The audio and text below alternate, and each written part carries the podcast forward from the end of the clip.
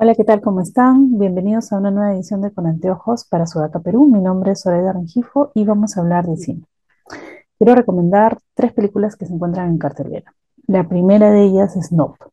Nope es una película dirigida por Jordan Peele, el mismo de, que dirigió el 2017 Get Out, si algunos lo recuerdan, esta película de suspenso que también puede ser catalogada como de terror, como un thriller, incluso hasta ciencia ficción, en este caso, en el caso de Nope, o aventura. Eh, en el caso de Get Out fue una película bastante reconocida, tuvo muy buena respuesta en la taquilla, tuvo las mejores críticas y nominaciones. Se llevó un Oscar a Mejor Guión Original en 2017 y bueno, en esta ocasión quizás también hayan nominaciones y sorpresas que pueda recibir Nope.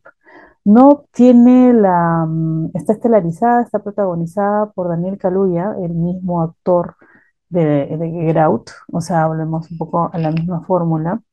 Es una, es una historia en realidad que, como decía hace un momento, entrelaza la ciencia ficción, el terror, el thriller, y lo hace de una manera magistral.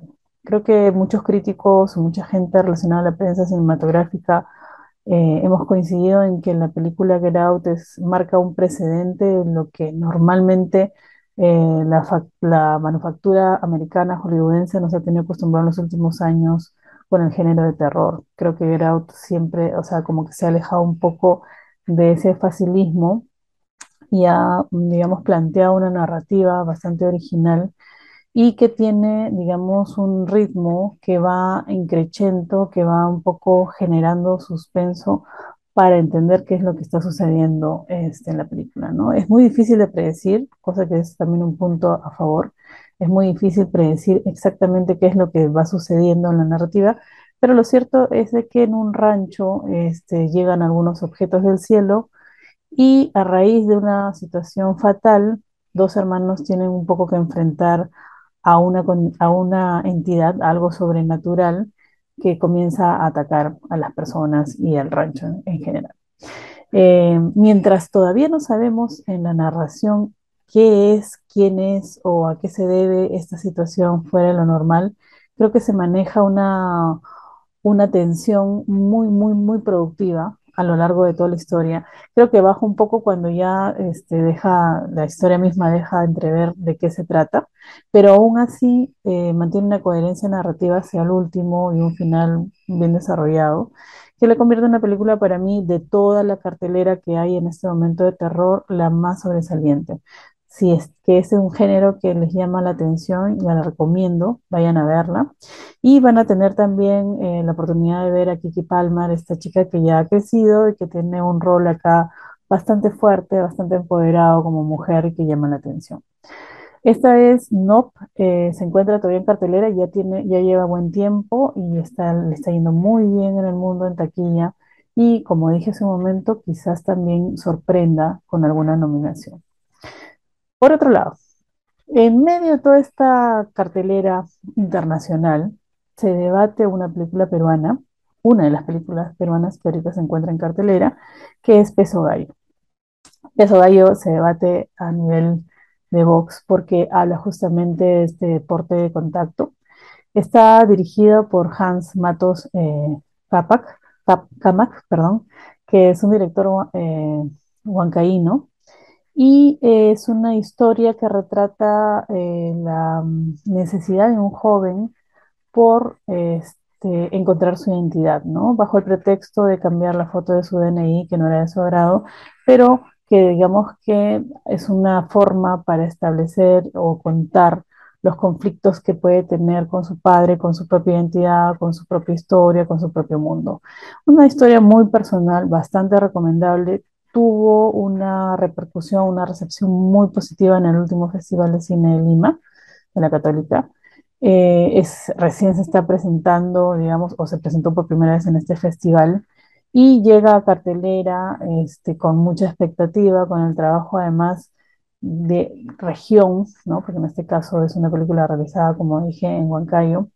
Eh, creo de que deberían verla, deberían ver lo que se hace fuera de Lima, lo que se hace en otros lados y las necesidades que como sociedad también necesitamos representar en pantalla.